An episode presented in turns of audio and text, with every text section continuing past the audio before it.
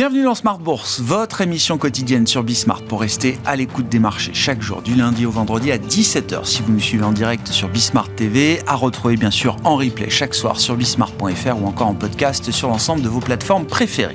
Au sommaire de cette édition ce soir, une séance calme pour redémarrer cette semaine en l'absence notamment des marchés américains. Les euh, actions cash aux États-Unis sont euh, off en ce jour férié qui commémore euh, le jour des présidents aux États-Unis de George Washington en particulier. Séance calme donc pour les indices euh, en Europe qui tournent autour de l'équilibre en cette fin de séance après euh, avoir vu de nouveaux records la semaine dernière, 7800 points touchés pour le CAC 40 qui tourne autour des 7765 points en cette euh, fin de séance.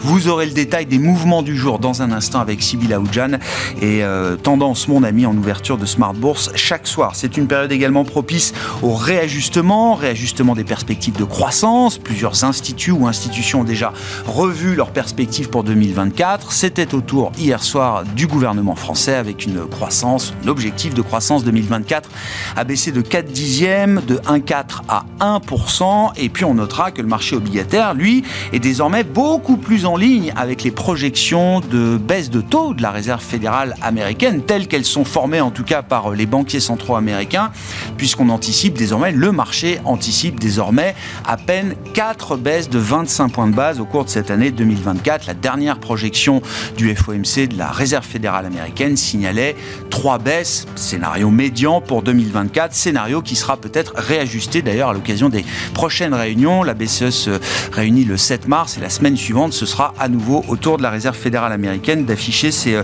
nouvelles projections et de communiquer sur sa stratégie de politique monétaire. Euh, du côté des marchés actions, pour l'instant, rien ne défrise les investisseurs investisseurs actions, même le petit réajustement des marchés obligataires n'a pas entamé le momentum de ces euh, grands indices actions qui euh, battent de nouveaux sommets depuis plusieurs séances. Maintenant, ce sera évidemment le sujet à la une euh, de Planète Marché dans un instant avec nos invités. Puis dans le dernier quart d'heure de Smart Bourse, focus sur la sphère émergente avec notamment le cas d'école argentin et ce sont les équipes d'Iveo Capital Partners et son cofondateur Michael Israël qui seront avec nous à partir de 17h40 dans le dernier quart d'heure de Smart Bourse.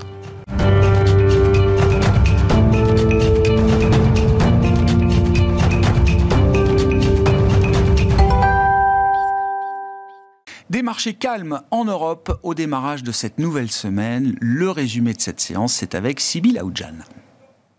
Le CAC 40 doit se débrouiller sans Wall Street aujourd'hui, les marchés américains étant fermés pour le jour de la commémoration de la naissance de George Washington. Après de nouveaux records atteints la semaine dernière, la séance est donc plus calme aujourd'hui à la Bourse de Paris. En Asie, les marchés chinois ont rouvert après une semaine de fermeture en raison de la célébration du nouvel an lunaire. Le CSI 300 gagne plus de 1% soutenu par les valeurs du tourisme. Les dépenses de consommation ont bondi à leur niveau d'avant Covid pendant ces vacances. Du côté micro, le 440 est marqué par la baisse du titre de Thales qui perd plus de 4% après qu'UBS a baissé sa recommandation en citant des difficultés à court et long terme concernant la division identité et sécurité numérique et concernant l'activité spatiale. ICAD publie un recul du cash flow net courant par action de ses activités stratégiques. Malgré la baisse de ses résultats, ICAD annonce tout de même le versement d'un dividende en hausse de 11,8% au titre de l'exercice 2023. En parallèle, le groupe immobilier présente un plan stratégique pour la période de 2024 à 2028. Ces résultats déçoivent les investisseurs et le titre est en baisse aujourd'hui. Forvia publie des résultats solides au titre de l'exercice fiscal 2023 avec un chiffre d'affaires en hausse de 10,9% à plus de 27 milliards d'euros. Malgré cela, le groupe automobile prévoit de supprimer 10 000 postes en Europe entre 2024 et 2028. Le titre a baissé de plus de 10% au cours de la journée. Demain, les investisseurs prendront connaissance des résultats de Carrefour et Air Liquide. Plus globalement, cette semaine sera rythmée par la suite des résultats d'entreprise. Sont attendus ceux de Nvidia mercredi, le dernier des sept magnifiques à publier. La Fed doit également publier mercredi le compte-rendu de sa réunion de janvier et la Banque Centrale Européenne fera de même le lendemain. Tendance, mon ami, chaque soir en ouverture de Smart Bourse, les infos clés du jour sur les marchés avec Sybille Aoudjan qui nous accompagne aujourd'hui sur Bismart. Thank you.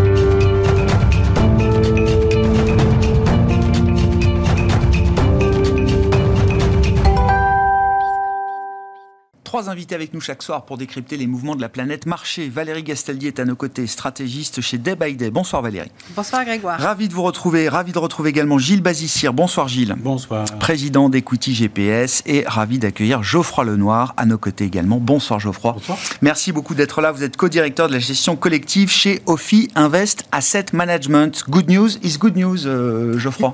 Ça semble être le schéma de marché depuis quelques semaines. Alors c'est c'est une autre forme de Goldilocks. Hein. Le Goldilocks de fin d'année, le scénario boucle d'or de fin d'année était plutôt fondé sur l'idée que euh, l'économie ou la macroéconomie se dégradant, les banques centrales allaient baisser leur taux assez rapidement et c'était un soutien au moins pour la valorisation des actifs risqués. Là, on se retrouve dans un schéma où le marché obligataire a plutôt eu tendance à corriger un peu ces dernières semaines pour se réajuster au calendrier des, des baisses de taux telles qu'ils sont signalés par les banques centrales. Et comme je le disais euh, en introduction, ça n'a pas défrisé les marchés actions euh, à ce stade. Non, tout à fait. Hein. on est plutôt dans ce schéma-là où euh, finalement tout va bien. Alors bon, euh, souvent les marchés, les investisseurs essayent de trouver ce qui ne va pas. Euh, là, on a plutôt des bons signaux un petit peu partout. En tout cas, de la visibilité. C'est ça qui est important pour les investisseurs, que ce soit sur la croissance, sur l'inflation. Aux États-Unis, on a toujours des, des, chiffres de croissance qui sont bons. On a eu les retail sales la semaine dernière qui étaient un petit peu moins bons, mais voilà, ça fait pas forcément une tendance non plus. Puis c'est un peu logique de corriger de temps en temps sur les chiffres macroéconomiques. Mais dans l'ensemble, c'est vrai qu'on a de la visibilité, on a de la visibilité sur les banques centrales. Euh, donc ça a été dit tout à l'heure, euh, des banques centrales qui devraient baisser leur taux, mais finalement ils sont pas, elles sont pas pressées les banques centrales, que ce soit surtout aux États-Unis avec peut-être des, des, baisses de taux à, à, partir du mois de juin, euh, mais peut-être peut-être plus tard. Hein, mmh. que, vu euh, la situation macroéconomique, il n'y a pas d'urgence.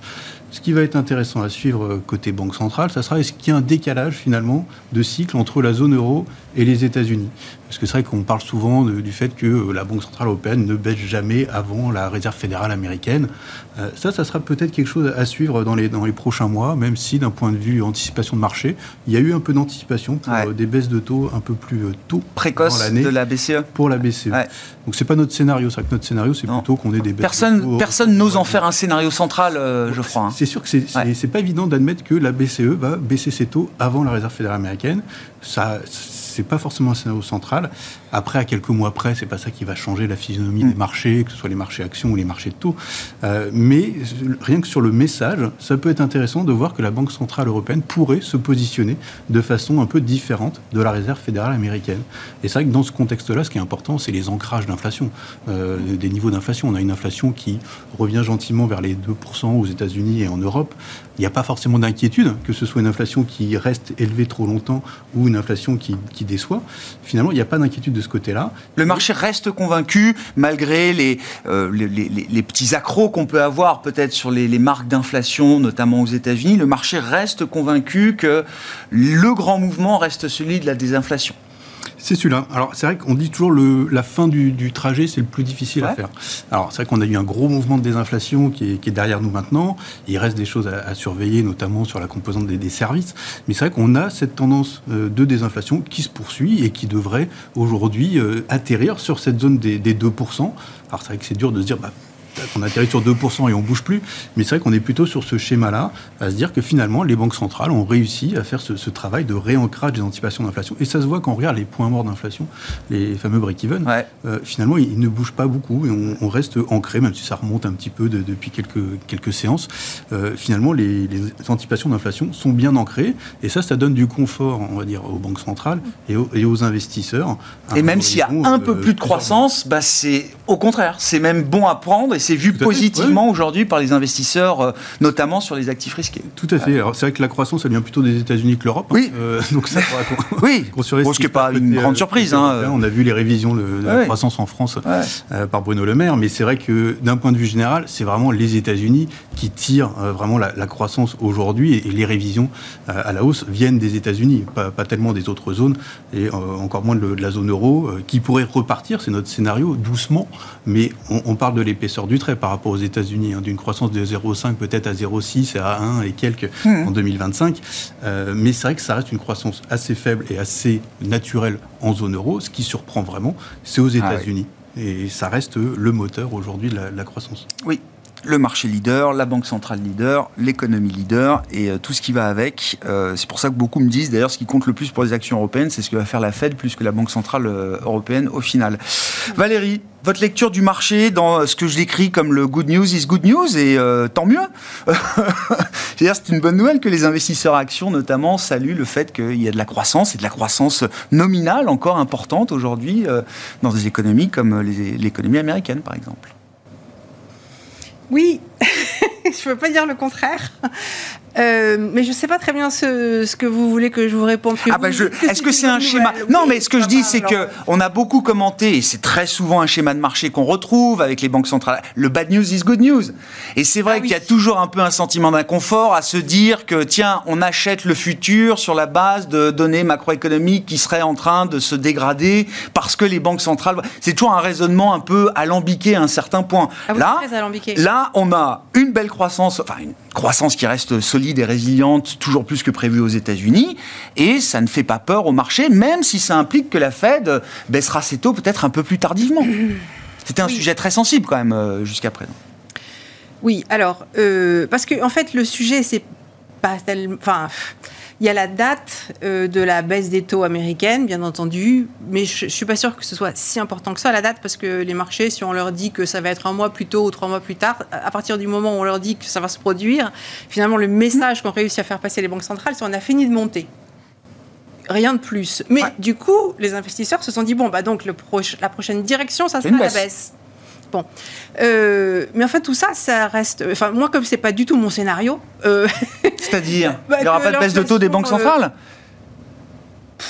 je pense pas qu'il y aura de baisse de taux des banques centrales parce que je pense qu'elles vont être euh, très très lentes à, bouger. mais d'abord, ce qui n'est pas mon scénario, c'est que l'inflation retourne sous les 2%. Bon, comme elles n'ont pas encore annoncé qu'elles acceptaient de remonter leur, leur cible. cible à 3%, même les fois où ça a été évoqué, elles ont dit que c'était pas à l'ordre du jour pour le, pour le moment, voire jamais. Euh, donc aller à 2%, moi, c'est pas, c'est pas ce que j'ai sur, euh, dans mes modèles. Ce sera trop dur de revenir à 2%. En tout cas, ça impliquerait trop de sacrifices si on voulait vraiment revenir à 2%. Et les banques centrales ne joueront pas ce jeu-là. Écoutez, les banques centrales ont remonté les taux dans des proportions considérables à une vitesse euh, exceptionnelle. Mhm. Le chômage aux États-Unis, est en dessous de 4%, mhm. considéré comme le plein emploi. On est quand même sur des. Plus, il est au plus bas qu'on puisse imaginer. En Europe, il n'est pas remonté. On n'est pas encore au plein emploi en Europe, mais enfin, euh, on est à peine au-dessus de 6% euh, à peu près. Mhm. Enfin, euh, donc c'est quand même un très bon chiffre, le meilleur qu'on a eu depuis 15 ans, je ne sais plus combien d'années. alors, comment s'attend-on à ce qu'on ait un ralentissement économique avec un chômage qui reste à ce niveau bas une confiance du consommateur qui quand même n'arrête pas de monter, euh, et des salaires qui n'ont pas cessé de progresser. Et donc même si la vitesse de la hausse des salaires venait à ralentir au cours de l'année 2024, je suis pas sûre qu'elle passe en négatif tout de suite.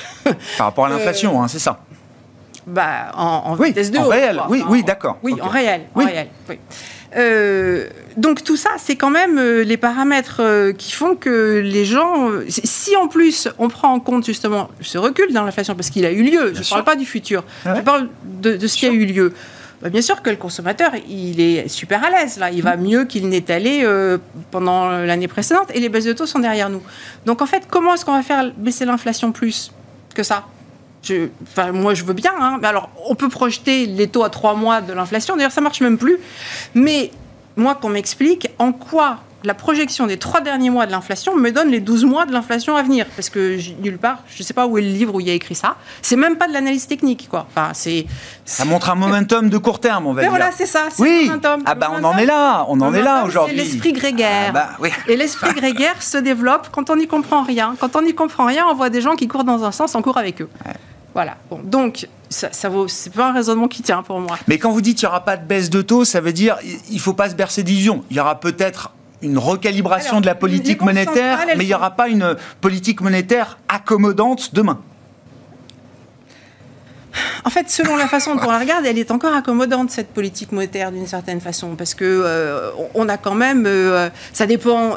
Bah, on a des taux d'intérêt euh, qui sont... Mmh. Euh, là, on est un petit peu restrictif, mais on ne l'a pas été pendant longtemps, c'est très récent c'est pas encore, c'est pas encore très très. Euh, euh, ça mord pas encore fortement. Je pense pas que ça morde encore fortement. Sur certains secteurs industriels, oui, mais euh, pas sur tous.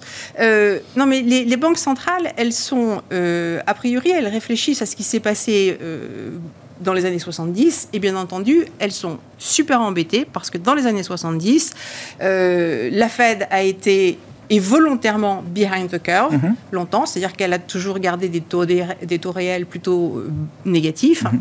Et du coup, elle a laissé l'inflation s'emballer. Donc, elle a peur et on lui reproche par avance qu'il se produise cette même chose. Mais il ne faut pas oublier que la Banque centrale, ce dont elle a le plus peur, c'est quand même qu'on se retrouve dans une situation de désinflation qu'elle ne sait pas maîtriser du tout. Parce que l'inflation, elle a vu comment on faisait pour. Euh, enfin, on le sait, mettre fin à l'inflation, ça fait mal. Euh, politiquement, ça peut avoir des conséquences qui ne sont pas celles que l'on souhaite euh, en ce moment, mais c'est pas vraiment son rôle, hein, ah normalement. mais elle sait faire. Alors que si on repart dans une désinflation trop forte, elle est très embêtée. Donc, je pense qu'elle va être très, très immobile euh, la Banque centrale le plus longtemps possible. Hmm. Alors, est-ce qu'on aura une baisse des taux? Ben, Je ne suis pas sûre parce qu'en fait, comme moi, je m'attends à ce que l'inflation, elle ne baisse pas, elle ne baisse plus. Voilà. Je ne peux pas dire qu'en 2024, mon modèle me dise qu'elle va franchement monter, mais j'ai rien qui me permette de penser qu'elle va beaucoup baisser partant des niveaux atteints, quoi continue de baisser fortement partant des niveaux atteints. Oui, ouais, sur les niveaux atteints. Euh, enfin, si, il y a encore un petit peu de baisse sur, euh, sur euh, l'inflation hors énergie et alimentation, mais pas des masses. Donc, j'ai donc j'ai pas la même vision de l'inflation. donc, quand je vois, bien entendu, des, des consommateurs qui se tiennent bien, etc., je, vois plutôt une année favorable aux actions. Ouais. Ah, et puis, oui, ce que vous décrivez là, qui est, qui est assez non consensuel, Valérie, oui, vous dites que ce ne sera pas mauvais pour les actions. Bah, non. Non, en fait, euh, moi, mon cycle des actions, il devait s'améliorer euh, en 2024. J'avais un risque sur la fin de 2023 qu'on n'ait pas eu le vrai point bas de la baisse des actions en, à fin octobre. Euh, bon, puisqu'on n'a pas rebaissé, qu'on est en train de franchir les sommets, que les États-Unis ont déjà franchi les sommets, c'est qu'en fait, ce point bas, c'était le, bon point bas. Donc, 2024, c'est une année de, hausse et pas comme les petits bras de Goldman Sachs. 5002, euh, c'est rien. 5002, c'est pour le mois prochain. Pour moi, l'année de hausse, c'est que normalement, dans l'année, on peut faire du plus 10, plus 15. D'accord. Je ne sais pas, au 31 décembre, euh, on peut passer par euh, beaucoup moins après, etc. Oui, mais c'est une vraie année de hausse, quoi. une vraie année de hausse, hmm. Hmm. Sur cette idée, good news is good news, Gilles oui, moi je, je, mets l'accent en fait sur, le, sur les, marges des entreprises et l'anticipation par les investisseurs des, euh, de ces taux de marge. Et euh, c'est ce qui explique le fait qu'on continue à avoir des ratings agrégés plutôt constructifs, même s'ils sont loin des 8 ou 9 sur 10. Hein. on est euh, autour de 4 sur 10 sur le marché mondial. Et, mais ce qui, ce qui reste encore raisonnablement constructif. Et ça, malgré des niveaux records sur beaucoup de marchés, mhm. et malgré des hausses de taux longs très importantes depuis les plus bas d'il y a deux ans et demi ou trois ans. Mhm. normalement, ces deux seuls éléments euh, devraient, euh, devraient, amener une, très forte baisse de nos ratings. Mais la troisième dimension importante et majeure, c'est euh, les profits des entreprises. Les profits et les anticipations des profits, des cash flows, des dividendes, des share buyback. Et là, on, est dans un environnement euh, où, c'est assez impressionnant la, où, la, distorsion entre la rémunération du capital et la rémunération du travail mmh. est impressionnante. Mmh.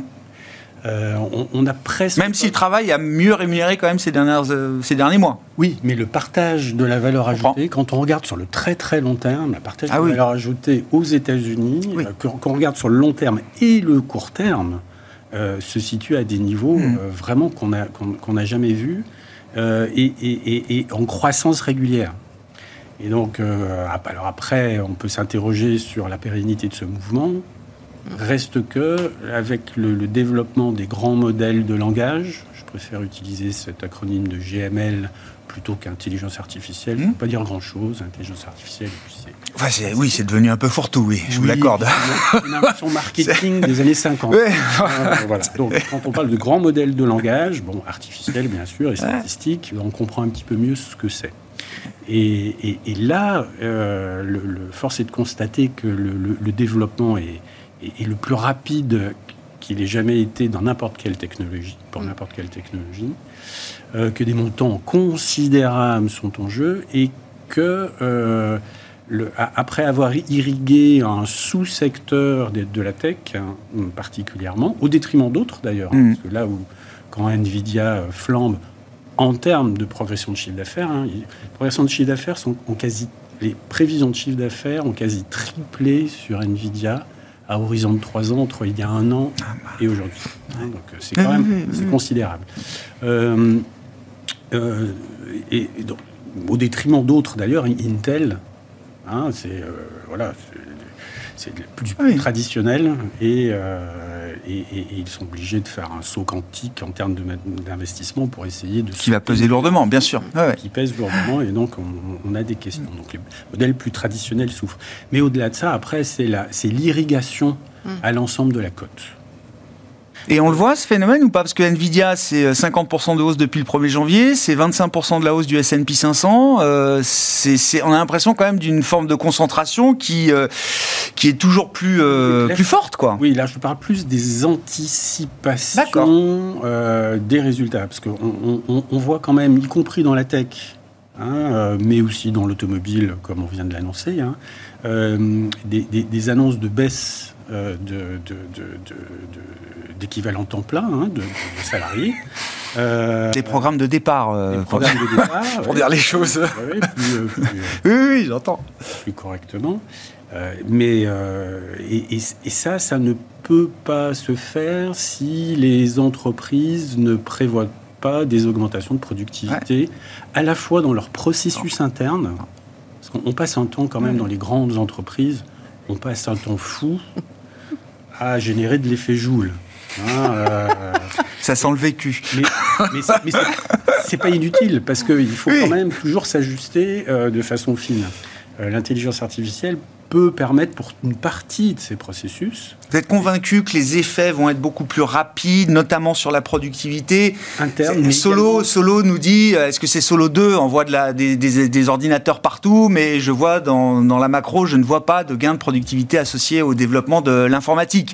Ça a été le grand paradoxe de Solo qui est mort il n'y a pas très longtemps. Oui. Est-ce que c'est Solo 2.0 ou est-ce que non, là, il y aura une vraie réalité euh, euh, mesurable, tangible sur le plan Dans le macroéconomique scénario le plus optimiste, euh, oui. Ouais. Ça, peut être, euh, ça peut être vraiment décoiffant et euh, extrêmement important. Et dans, et dans tous les processus, qu'ils soient internes en entreprise, externes, c'est-à-dire processus client Mhm. également. Mhm. On peut avoir 80% des processus clients qui seront automatisés avec une meilleure qualité pour le client, qui plus est. hein. Euh, et puis, euh, dans les, les processus verticaux, fournisseurs, etc., une- un plus grand alignement euh, au, ni- au niveau des entreprises également.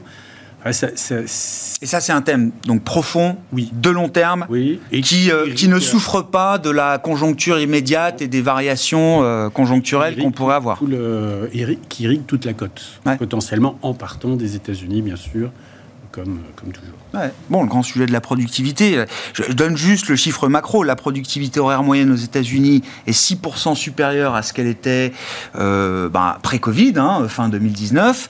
En zone euro, euh, on doit être sur à peine du zéro plus en termes de gain de productivité sur la même euh, période. Il y a un écart euh, grandissant de ce, point de vue-là. Comment vous regardez cette, euh, situation, ce- cette forme de divorce transatlantique? Et j'en reviens notamment au marché action, euh, Geoffroy, avec l'idée quand même pour l'instant d'un thème IA qui se retrouve très concentré, en tout cas autour de grands acteurs euh, du marché, Nvidia étant euh, l'emblème euh, évidemment du moment.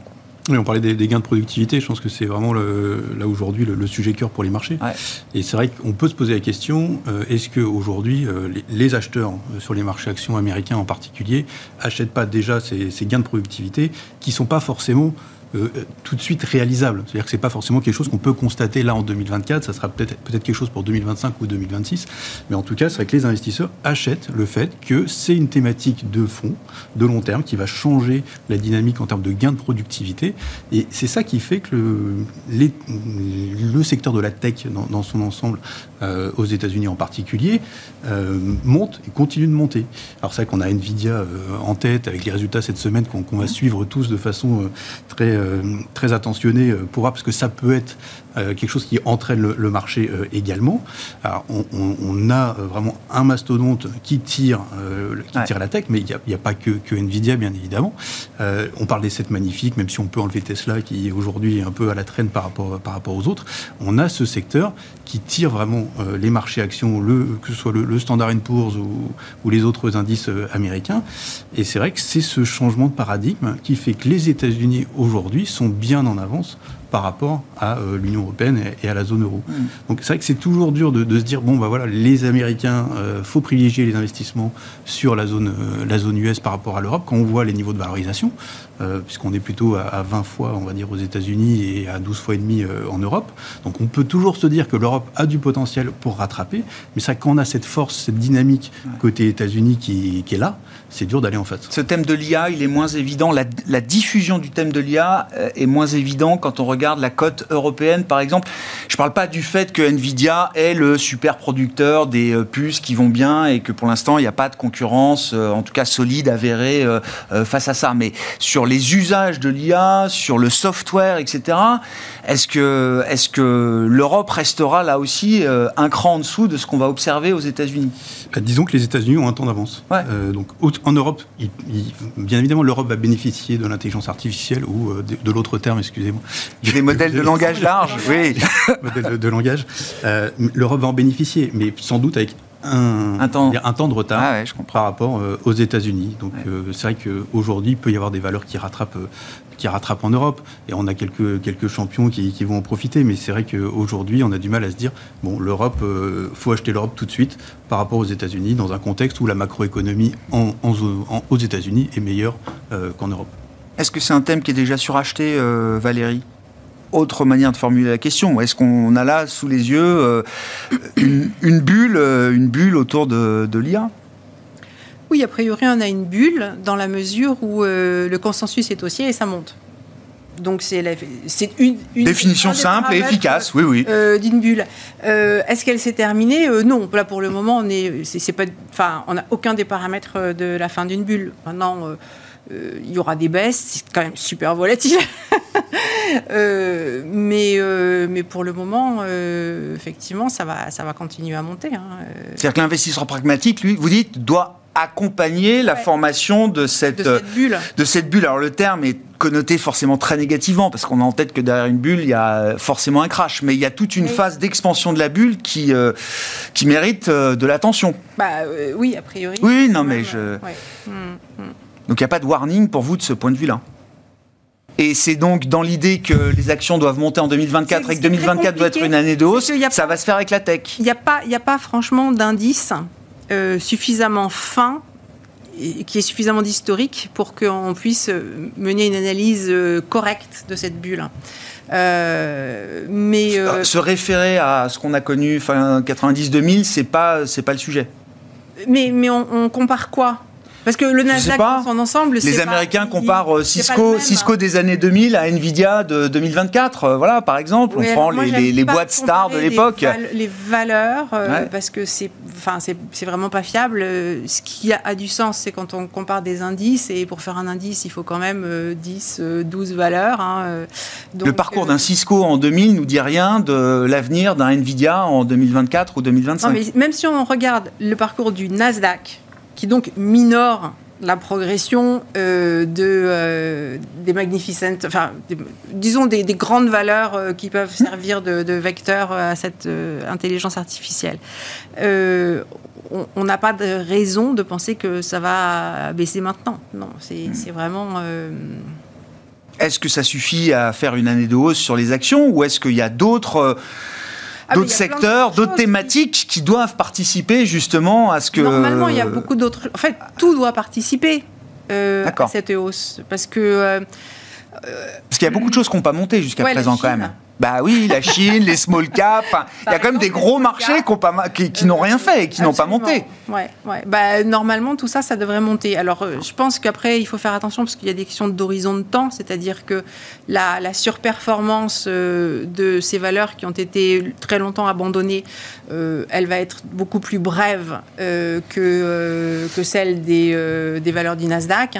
Mais, mais normalement, tout devrait monter cette année, avec peut-être une rotation qui se mettra en place euh, d'ici peu vers plutôt euh, ces valeurs euh, abandonnées. Notamment la Chine, effectivement, en zone. Des valeurs plus cycliques, des thèmes plus value. Si j'essaye de caractériser un peu avec le, le- le- le- le trouve jargon euh, je- je financier. J'ai jamais compris grand chose à ce jargon, mais là, j'y comprends plus rien. Ouais. Voilà. Donc, Bah, euh, c'est pas je- cher, Je quoi. sais pas. Ce qui est pas cher. Prix, mais enfin, euh, oui, ok. Oui. Mais est-ce que c'est cyclique, euh, pas cyclique euh, Je ne sais pas, parce que l'informatique, normalement, c'est- lié à la croissance, hein, donc c'est cyclique. Bon, là, on peut pas dire que ce soit cyclique. Non, c'est un super thème là. Bah, Oui. Voilà, le- les boissons, normalement, c'est défensif, ça l'a pas été. Bon, voilà, donc, Ouais, ouais.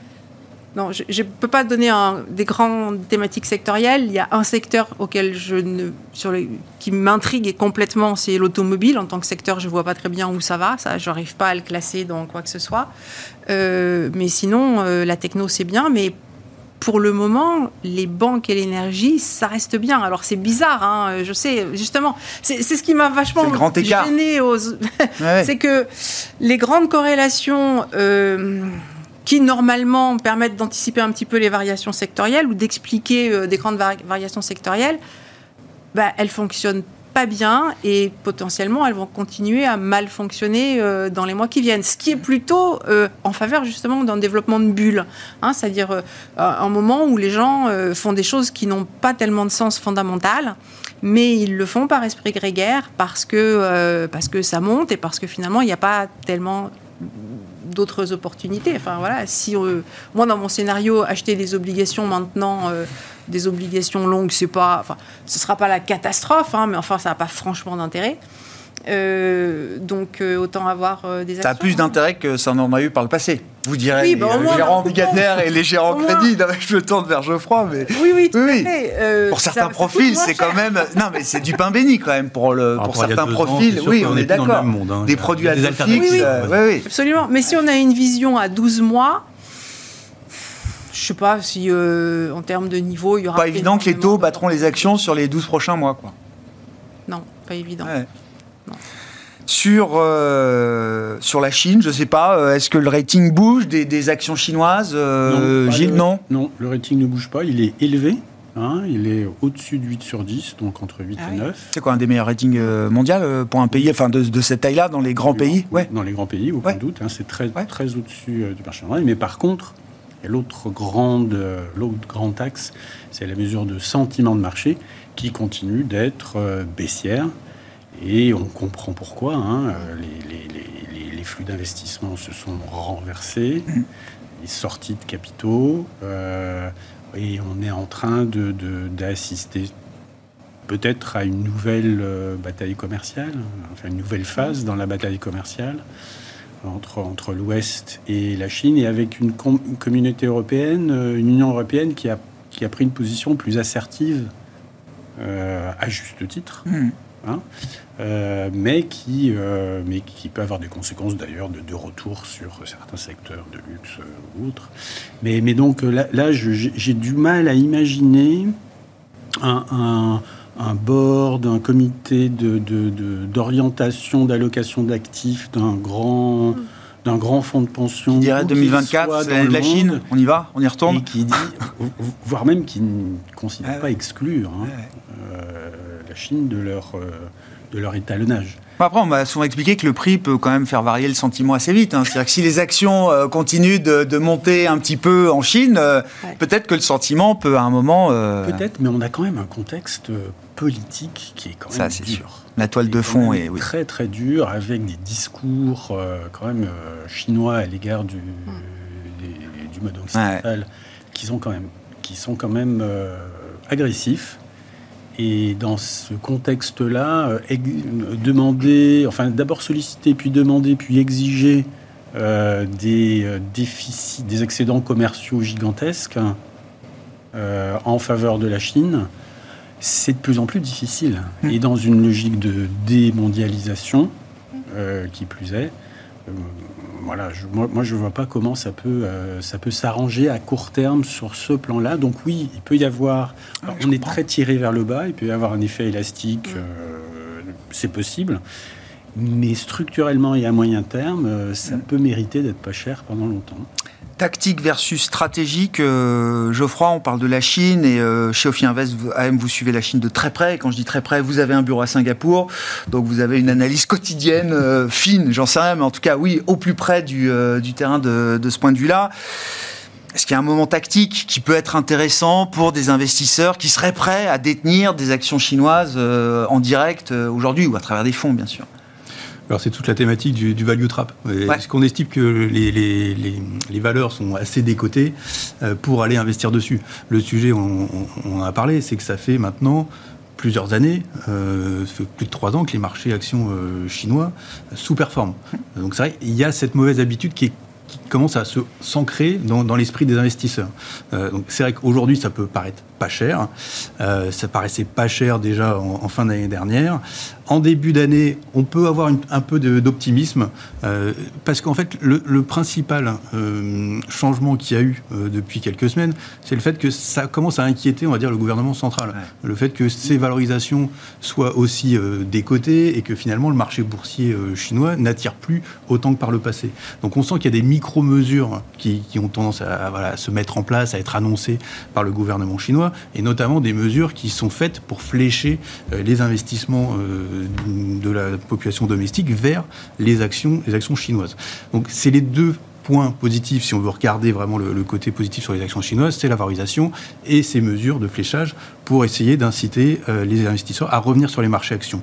De notre côté, on va plutôt avoir un message de neutralité sur les, marchés actions euh, chinois. Des grands allocataires, oui. Voilà, on a été plutôt un, peu, un, peu défensif euh, mm. l'année dernière, en début d'année.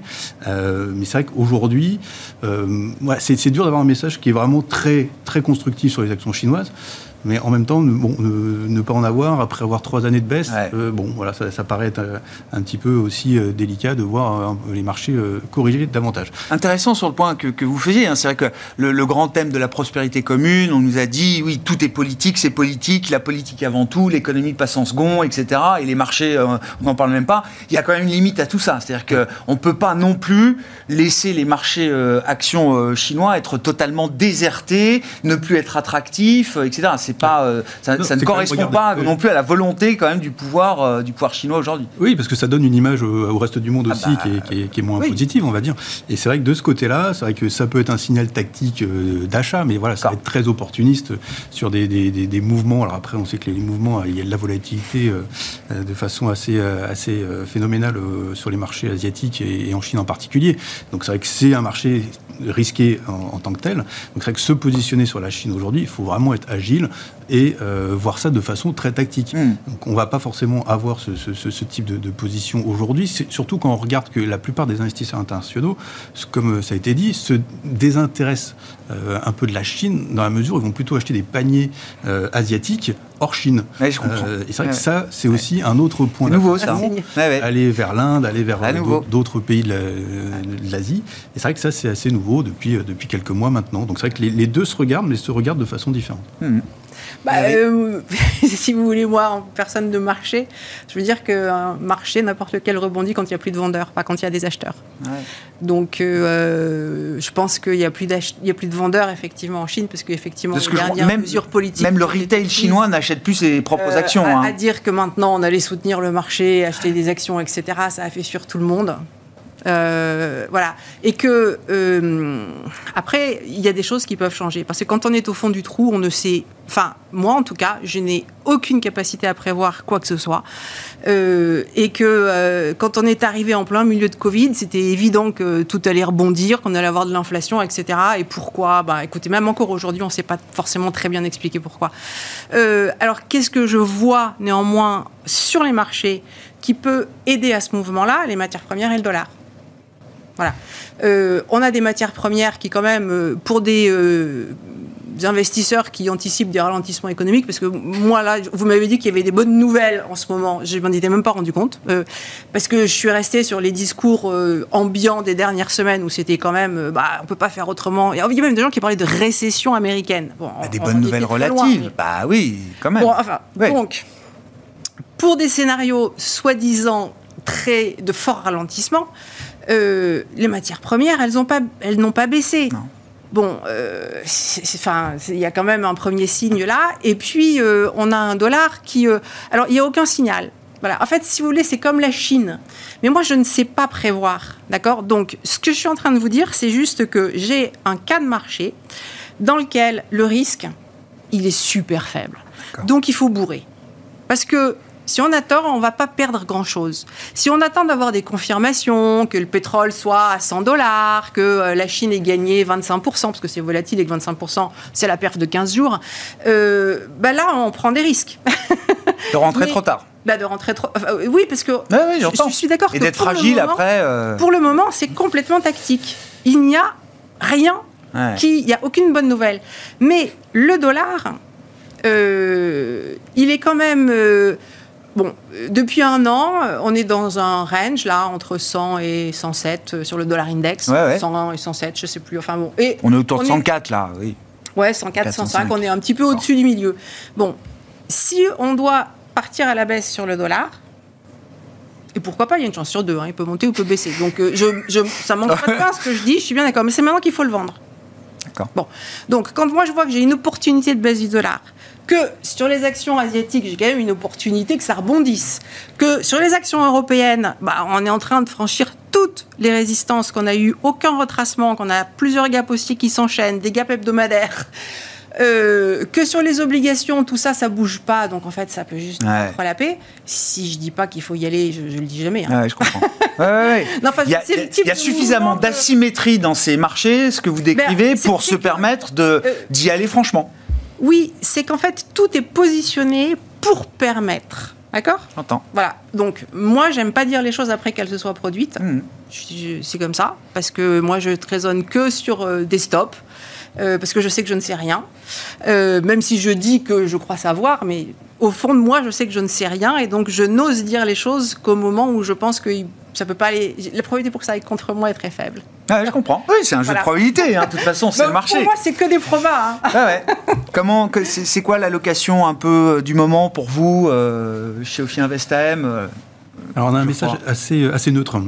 Euh, ça arrive, hein, Ouais. justement dans des périodes comme ça. C'est une position de gestion euh, d'être neutre, bien sûr. C'est une position de gestion euh, également, avec un, un message. Alors forcément, quand il y a de la neutralité, de dire il faut chercher du rendement là où il y en a. Donc on peut faire du qu'on appelle du portage, du carry sur de l'obligataire, même si les taux, euh, euh, il y a, a peut-être plus de potentiel sur d'autres classes d'actifs, mais au moins les taux sont à un certain niveau qui euh, C'est un socle. C'est un Mmh. socle Aujourd'hui. et on a un rendement qui euh, arrive tous les jours avec un taux 10 ans allemand à 2,40. Euh, bon, c'est, ça peut paraître faible par rapport à des perspectives de, de- de performance sur des marchés actions, mais ça reste intéressant en absolu par rapport à ce qu'on a connu euh, ces dix dernières années. C'est une poche euh, stable, Voilà. quoi. Alors du, du crédit avec euh, un peu de voilà un peu de rendement du, du crédit spéculatif qui va permettre aussi d'améliorer le rendement, ça reste intéressant dans un portefeuille d'allocation pour vraiment profiter de ces niveaux de taux puisque selon nous en fait les, les taux sont plutôt bien ancrés. C'est ça qu'il faut avoir en tête. Ouais. Euh, il y a eu de la vol euh, pas mal dans, dans le passé avec la remontée des taux directeurs. Là aujourd'hui les taux sont plutôt bien ancrés. On voit que les spreads de crédit se tiennent bien, que les taux de la banque centrale sont plutôt euh, euh, bien ancrés également. C'est plutôt la partie courte qui va bouger. On en a parlé tout à l'heure en fonction des anticipations de baisse de taux euh, des banques centrales. Mais l'affaire est maîtrisée pour l'instant. voilà, l'affaire est maîtrisée. Donc, Ouais. autant profiter de ce, ce portage, ce carry euh, sur les obligations. Et puis après, essayer de, de faire de la performance en allant sur des actifs peut-être un, un peu plus risqués, sur opportunité sur les marchés actions. Nous, ce qui nous gêne un petit peu pour rentrer maintenant tout de suite sur les marchés actions, hein, c'est le chemin parcouru. Alors, c'est sûr qu'il faut, pouvoir prendre la tendance aussi, mais c'est le chemin parcouru depuis, euh, depuis le mois d'octobre dernier. hein. donc, Ouais. c'est vrai qu'on a quand même une très belle performance des marchés actions. Mhm. Et même depuis le début de l'année, on a 5% et quelques sur la plupart des marchés actions, Eurostox, S&P, euh, le CAC un peu en retrait, mais dans l'ensemble, ça reste des bonnes performances. Et quand on regardait au 1er janvier, on se disait, bon, cette année, ça, va être, ça peut être une année positive, mais euh, de là à faire deux chiffres, une croissance à, à deux chiffres de la performance des marchés actions, il va falloir quand même un moteur un peu, un peu puissant. Donc on a eu ce moteur qui est venu justement des, banques centrales, on dit on va baisser les taux, donc ça va, soutenir, euh, ça va soutenir les marchés, euh, les marchés actions en particulier. Là, finalement, on l'a un peu moins, mais on a des résultats d'entreprise qui se tiennent bien, et c'est vrai qu'en regardant la saison des résultats actuels, on a eu à peu près 90% des publics, je pense, sur les, États-Unis qui, qui, sont passés. On a un près la moitié sur l'Europe. C'est plutôt une, des, bons résultats, c'est plutôt correct. Euh, les marges se tiennent bien, euh, mais c'est vrai que dans l'ensemble, finalement, on se demande est-ce que les sociétés n'ont pas déjà acheté, on va dire, le scénario de, la fin d'année, voire de 2025. Donc c'est vrai qu'on a plutôt tendance à se dire, euh, bon, toujours essayer de profiter d'un, on va dire, d'une correction de marché pour essayer de se repositionner. Mais c'est vrai que, enfin, je rejoins ce qui a été dit. C'est vrai qu'aujourd'hui, il n'y a pas de signaux euh, forcément négatifs qui fait qu'on n'a pas envie d'avoir d'action. Ah, oui. Euh, ah oui, oui, non, non. on ne peut pas être hors du marché, ça c'est le euh, minimum. Essayer de, de, voir, voilà, qu'est-ce qui va faire que les marchés vont corriger et profiter d'une correction de marché pour se repositionner. En une minute, euh, Gilles, je ne sais pas, là, qu'est-ce qui vous paraît intéressant dans le, spectre d'analyse que vous couvrez chez Equity GPS, en termes de pays, de secteur En termes de, en termes de secteur, c'est la santé. Ah, ouais. Notre premier rating mondial par grand secteur, c'est de très loin la santé, avec une espérance de gain de 38% euh, à trois mois en rythme annualisé. Donc c'est quoi? C'est très décoté, ça veut dire? On, a, de très très grosses boîtes euh, qui, qui, sont, qui sont très décotées, mais dont les perspectives de croissance posent problème. En fait, hein, si on regarde euh, sur un plan, en fait, on a une, une concentration aux deux extrêmes. On a des boîtes qui ne croissent plus ou qui décroissent et qui sont vraiment de moins en moins chères. Et on a des boîtes qui, euh, qui ont des performances attendues qui sont absolument exceptionnelles euh, mais, et qui sont de plus en plus chers. Mais en solde, et au global, ah. en net-net, on a quand même quelque chose qui est très intéressant. Euh, et on a quand même des boîtes qui sont en haut à droite de notre carte, c'est-à-dire qui conjuguent Dans le, le meilleur des oui, c'est ça. Pas cher, avec de belles perspectives. Exactement. Le Graal des investisseurs. Et, euh, ça, ça correspond alors à un, marché sans doute un peu. donc à une vision quand même un peu défensive. Ouais quand même au global. Et d'aller chercher un peu de value et du GARP. Ouais, santé, ça fait partie des thèmes euh, assez consensuels. Beaucoup de gérants parlent de, du thème de la santé aujourd'hui. Merci beaucoup à vous trois d'avoir été les invités de Planète Marché. Valérie Gastaldi, Day by Day, Gilles Bazissir, Equity GPS et Geoffroy Lenoir, Ophi Invest Asset Management.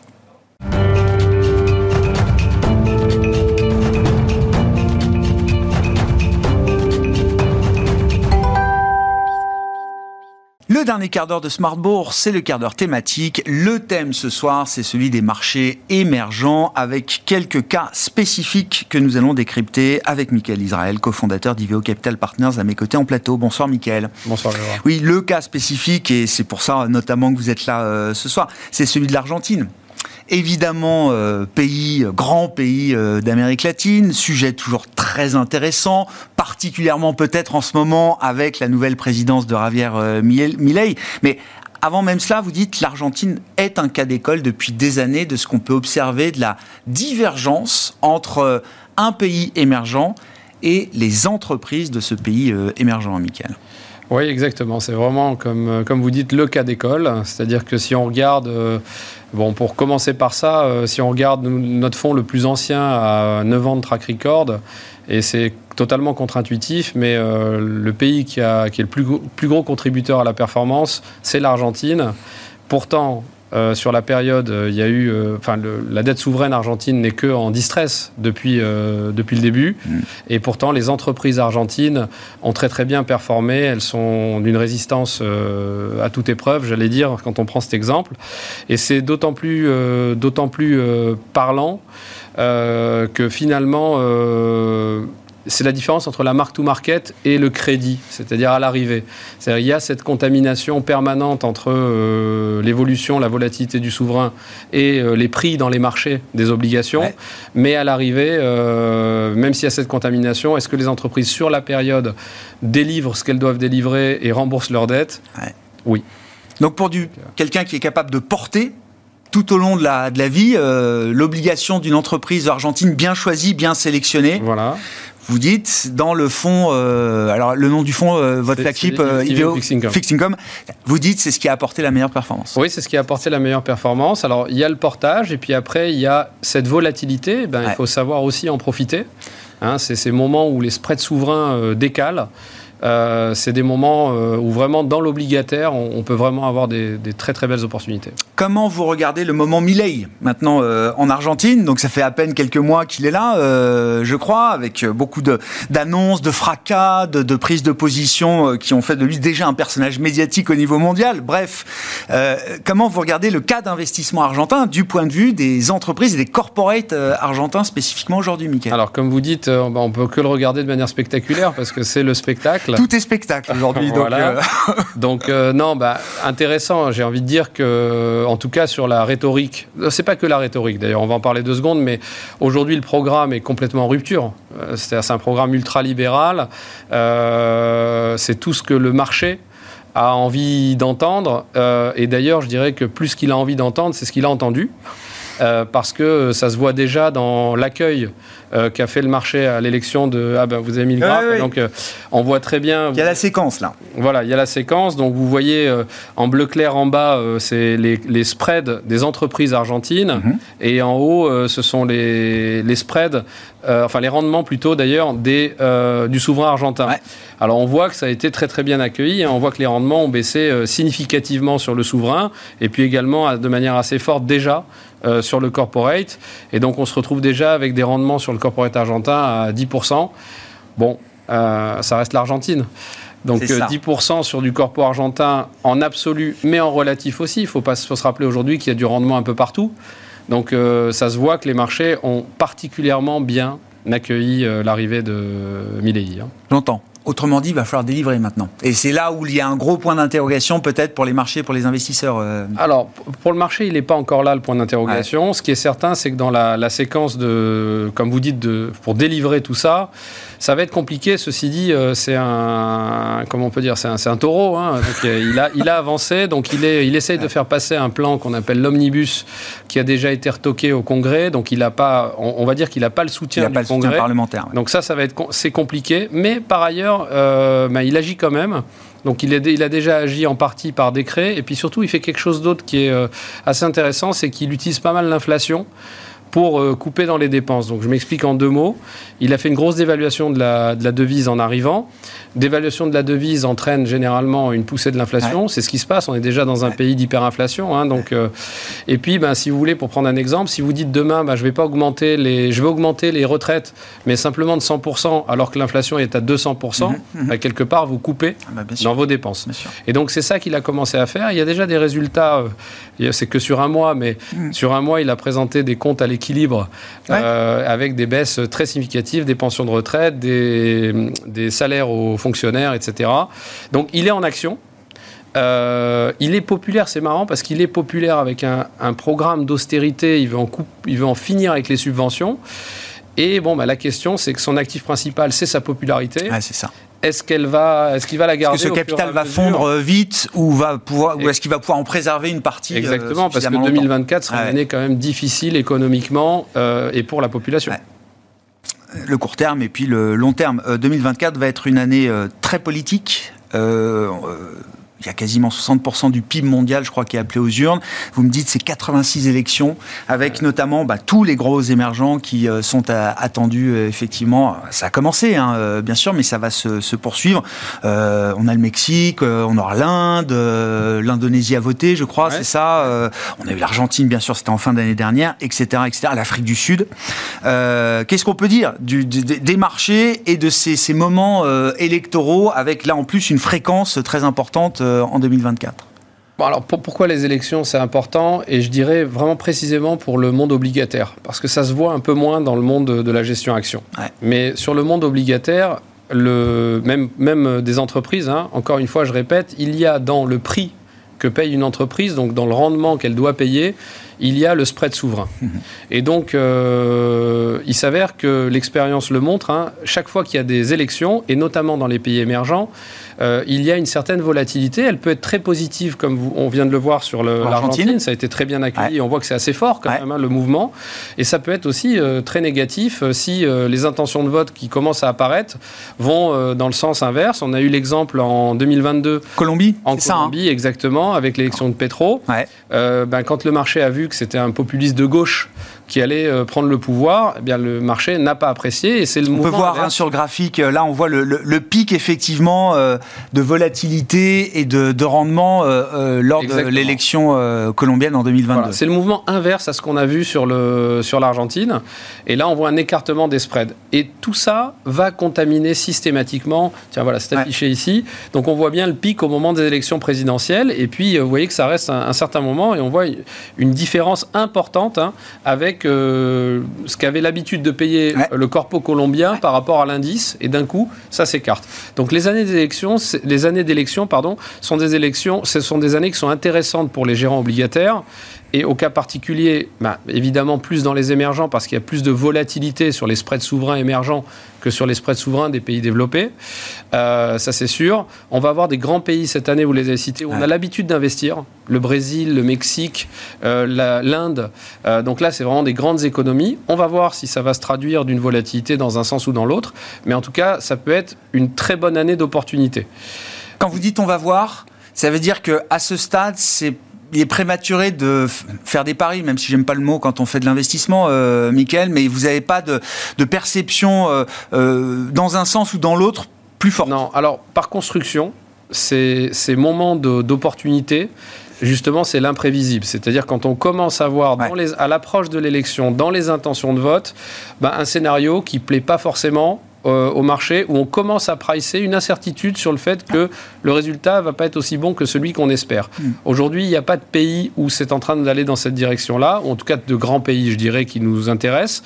Euh, ceci étant dit, euh, c'est toujours. Il y a encore temps pour que ça arrive. Ah, mais c'est toujours comme ça. C'est toujours comme ça. Si ça se savait déjà, ce serait déjà dans, le, dans les prix. Donc non, il y aura des opportunités, mais sur les élections cette année, bah, pour, pour tout le monde, l'élection la plus importante, ce sera celle des US. Donc, et même pour les émergents, je dirais à triple titre pour les émergents. Euh, d'abord, bah, c'est pour, toutes les classes d'actifs, on sait très bien que mm. euh, l'élection américaine aura un enjeu. Pour les émergents et le corpo émergent hard currency, ben, nous, on est directement sur la courbe des taux en dollars. Donc évidemment que même si la Fed est indépendante, quand même, le résultat des élections euh, va avoir des impacts sur les prédictions euh, sur l'économie américaine, sur les politiques fiscales, etc. Donc euh, vraiment, cette élection américaine, elle sera majeure pour le monde émergent en 2024, c'est certain sans compter peut-être des, nouvelles alliances ou des renversements d'alliances qui pourraient arriver à l'occasion d'un nouvel, nouvel entrant à la Maison Blanche. Euh, on verra euh, ce qu'il en est euh, le, 5 novembre. Je sais pas si vous pensez à... non, oui, bah, je pense à Donald Trump. Ah. Oui, c'est le retour, le, comeback. On verra dans quel état d'esprit il pourrait être à nouveau à, la Maison Blanche en novembre prochain. On n'y est pas. un mot sur la Chine. Euh, est-ce que la Chine est, toujours euh, l'éléphant dans la pièce, notamment pour les émergents, euh, Michael? Parce que là, le moteur a peut-être un peu de mal à redémarrer. On verra ce qui se passe en 2024. Mais en tout cas, je crois que tout le monde a oublié l'idée d'avoir une Chine qui pouvait redémarrer en V, comme on l'avait vu lors de la grande crise financière. Est-ce que c'est un problème pour le reste de la sphère émergente? Alors, ça, je disais ça il n'y a pas longtemps parce que ça me faisait sourire. Euh, il y a quelques en sortie Covid, je ne sais pas si vous vous souvenez, ah bah on montrait des graphes et je dis on, je nous inclus, on montrait des graphes pour montrer combien, parce que c'était le grand gagnant, la Chine, le grand gagnant du Covid dans un premier temps, avant qu'il passe. Première entrée, première sortie. Exactement. Et donc euh, l'idée était de montrer combien les économies émergentes aujourd'hui étaient plus sensibles à l'économie chinoise qu'à l'économie américaine, qui était le grand perdant, et l'économie européenne, enfin aux pays développés. Et aujourd'hui, bah, on vous présente les mêmes graphiques pour vous dire, euh, bah, finalement, l'économie euh, chinoise est en train de, ralentir très fortement, mais même pas mal, euh, les, économies émergentes vont très bien se porter. Donc ça peut paraître un petit peu euh, bizarre, mais ce qui est vrai, c'est qu'entre-temps, euh, ce qui était un concept est devenu une réalité. C'est que vous avez tous entendu parler du nearshoring, euh, euh, reshoring, etc. Et ça, c'est vrai que l'économie, c'est stupéfiant à quelle vitesse elle s'est réorganisée. Et quand on voit des économies comme le Mexique, quand on voit les investissements directs en Chine, enfin, ça parle, vous le voyez euh, directement. On est passé d'un record en 2021 d'investissement direct en Chine à quasiment zéro en 2023. Voilà, et eh bien, ils sont bien allés ailleurs. Ah bah, et, oui, oui. et, et donc, bon, je ne vais pas vous refaire la thèse, vous la connaissez, mais des Ouais. pays comme le Mexique, comme l'Inde, etc., sont vraiment des grands bénéficiaires. Donc, les, les- les cartes se sont redistribuées. Et aujourd'hui, on, bah, on a quand même l'économie américaine qui est là et qui est solide. Elle reste euh, un fort soutien à l'économie mondiale. Donc, il n'y a pas d'inquiétude. Si vous regardez les projections sur la croissance euh, des pays émergents, il n'y a pas d'inquiétude, il y a même plutôt des prévisions assez intéressantes et une, une surperformance par rapport aux développés pour 2024. Maintenant, pour la Chine, euh, j'entendais sur l'émission précédente, nous, sur les obligues, on n'a pas du tout, du tout le même sujet Que sur les actions. Ouais, ouais, j'entends. Nous, c'est même l'inverse. Les valorisations sur les obligues restent assez chères, à part le secteur du- Ouais. l'immobilier. Ouais. Mais euh, les valorisations restent assez chères euh, en Chine. Oui, Le pas le 10 ans chinois est autour de 2,50 hein, pour donner euh, un ordre d'idée. Hein. Voilà, et les spreads chinois, même en dollars, hors real estate, ne sont pas euh, très attractifs. Ouais, je. Donc c'est pas une zone dans laquelle on trouve Ouais. des opportunités. Et en plus, sur l'économie en général, nous on appelait ça slower for longer. Bon, donc euh, on n'est pas certain que ça va tout de suite redémarrer. Voilà. Merci beaucoup, Mickaël. Merci pour cet éclairage que vous nous apportez régulièrement sur la sphère émergente, votre domaine d'expertise chez IVO Capital Partners. Mickaël Israël, qui était l'invité de ce quart d'heure thématique de Smart Bourse ce soir. Merci.